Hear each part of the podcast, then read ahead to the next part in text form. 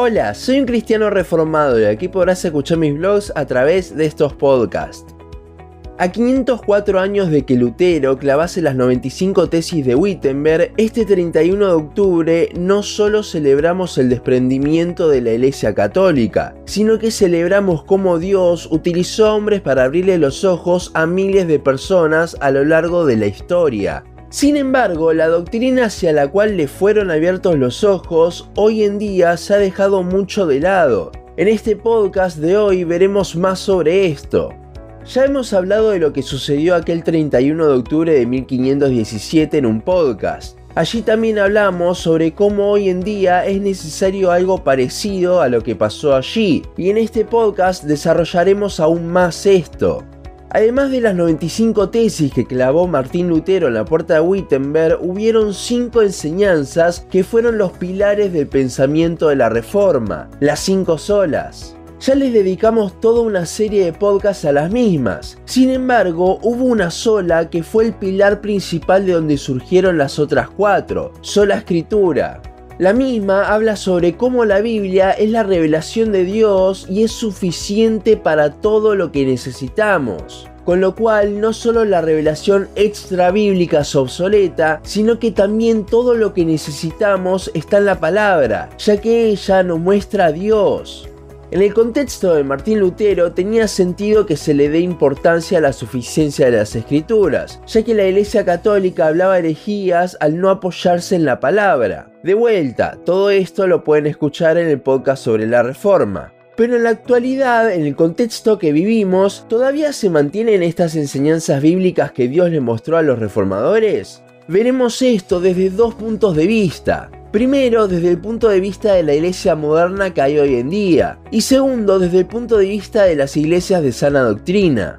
Empecemos hablando sobre cómo la iglesia moderna ha dejado de lado la enseñanza que Dios utilizó en tiempos de la reforma para centrar a su iglesia en él, en el Evangelio. En las iglesias actuales, la sola escritura escasea mucho por varias razones. Primero, desde los púlpitos hasta las pequeñas áreas de servicio, la iglesia se ha convertido en un gran centro de autoayuda, un lugar donde los consejeros, en lugar de ser bíblicos, son psicólogos. Ya no se incentiva a estudiar la Biblia, sino a estudiar una carrera, se busca el éxito profesional por encima de la victoria espiritual. Y si se busca la victoria espiritual es por medio de buscar una experiencia sobrenatural en lugar de buscar a Dios en la Biblia. Las predicaciones, en lugar de mostrar el Evangelio, son tres claves para ser más exitoso o cuatro consejos para superar tus problemas. Creo que ya me entendió y ya sabe a qué tipo de iglesias me estoy refiriendo. Pero la sola escritura no es la única sola de la cual se olvidaron. Solo Cristo, sola gratia y sola fide nos hablan sobre cómo la salvación es solo por gracia, por medio de la fe en la única obra salvadora, la de Cristo.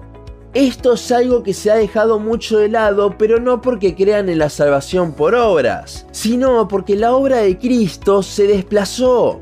En estas iglesias se escucha mucho, venía Cristo. ¿Querés superar tus problemas? Cristo lo hace por vos. Solo debes recibirlo en tu corazón. Y muchas otras promesas vacías en las cuales ni se menciona la cruz. La cruz ha dejado de ser necesaria para estas iglesias ya que al no predicar el pecado y la condenación no hace falta salvación. Lo único que hace falta, según ellos, es un mejor estilo de vida al cual creen que Cristo promete, cuando lo que Él nos promete es persecución en esta tierra. Por último, tampoco les importa darle la gloria a Dios, lo cual es la última sola, solideo gloria, ya que sus vidas giran en torno a ellos. Todo es para vivir mejor, todo es para tener un mejor estilo de vida. Nunca se va a escuchar de sufrir por Cristo. Creo que es bastante evidente cómo la iglesia moderna se ha olvidado de las enseñanzas bíblicas de la Reforma. Es por esto que en el último tiempo ha habido un resurgir muy grande del pensamiento de la Reforma buscando abrir los ojos a la palabra, tratando de que se vuelva al Evangelio bíblico. Entonces, ¿qué hay de estas iglesias de sana doctrina? ¿Acaso ellas no se han olvidado de lo que los reformadores enseñaron? Si bien no es la magnitud de la iglesia moderna, veremos cómo en pequeñas cosas nos hemos olvidado de la reforma y de lo que en ella se enseñó. Empecemos con la sola escritura. Quizás desde la iglesia local esta sola sí se respeta, ya que si no, no sería una iglesia de sana doctrina. Pero, ¿qué hay de los hermanos de forma individual?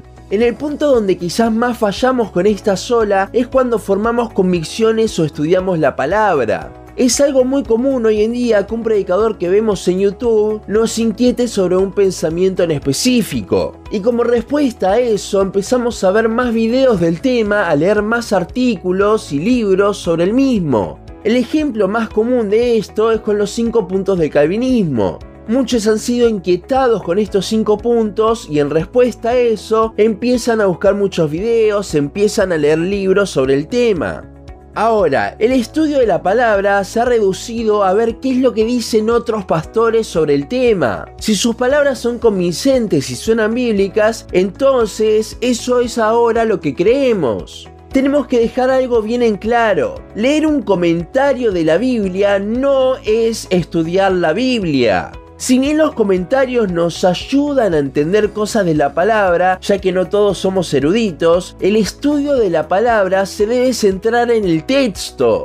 El estudio de la palabra de Dios se centra en el texto bíblico. Nuestras convicciones deben surgir no de lo que escuchamos de John Piper o John MacArthur, por ejemplo, sino de un estudio propio de la palabra es al analizar las palabras, a prestar atención a los detalles, a lo que realmente quiere decir el texto, que vamos a poder hacer un estudio personal. Pero todo esto es algo que se ha dejado mucho de lado.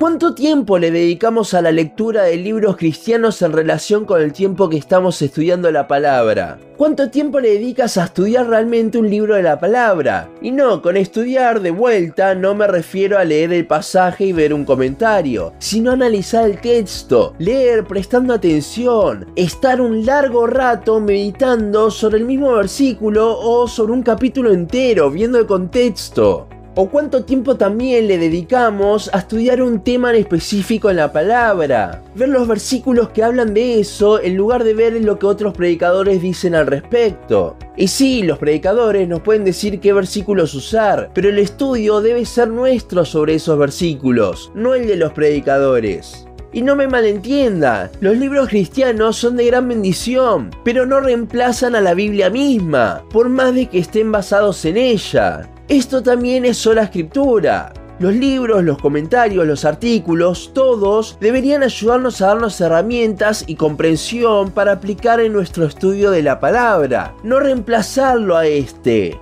Ahora, veamos el resto de las olas. No sé por qué hay una tendencia muy grande por parte de los reformados a irse para el lado legalista, y esta es una forma en la que nos olvidamos de las cuatro solas. La salvación es solo por gracia, por medio de la fe, solamente en la obra de Cristo, para la gloria de Dios. Y esto no es algo en lo que debemos creer una vez y listo, sino que es nuestro día a día. Con un legalismo metido en el medio, estamos creyendo que si bien la salvación fue por gracia, nuestra santificación no lo es. Y al hacer esto estamos queriendo llevarnos algo de la gloria de Dios, ya que la santificación entonces ya no sería solo por obra suya, sino que nosotros aportaríamos algo a la misma. En la Reforma lucharon contra un sistema basado en las obras. De allí es que surgieron estas olas, pero el legalismo intenta meter en la iglesia un sistema también basado en obras, por más de que no sea para la salvación, sino para la santificación, pero igualmente es un sistema basado en obras. En conclusión, ¿nos hemos olvidado de la reforma? La iglesia moderna está más que claro que sí, pero los cristianos que estamos en la sana doctrina igualmente a menudo no tenemos presentes estas olas. Desde dejar el estudio bíblico personal hasta un legalismo metido en la iglesia, estas son cosas que surgen de olvidarnos lo que los reformadores le recordaron a su generación. La reforma fue una vuelta al Evangelio del que habla la Biblia en cada aspecto, y nosotros debemos volver día a día al mismo. No vamos a poder llevar la reforma a la iglesia moderna si nuestras convicciones están basadas en lo que otros dicen en lugar de estar basadas en la Biblia, lo cual es contrario a la sola escritura. Tampoco podemos llevar la sana doctrina a iglesias que la necesitan si estamos intentando hacer que nuestras obras aporten algo. Recuerda lo que vimos en el podcast de mero moralismo. Obedecemos y hacemos buenas obras no porque aporten algo, sino porque estamos enamorados de Cristo y queremos vivir como Él quiere que vivamos por ese amor.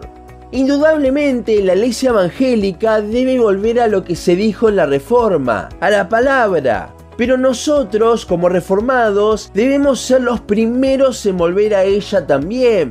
Centremos nuestro estudio en la palabra. Vivamos por gracia, por medio de la fe en la obra de Cristo y para la gloria de Dios. Hasta aquí nuestro podcast de hoy. Seguinos en Facebook, Instagram, YouTube y Spotify. En todas nos encontrás como un cristiano reformado. También seguinos en uncristianoreformado.blogspot.com para leer el resto de nuestros blogs. Nos vemos en la siguiente ocasión.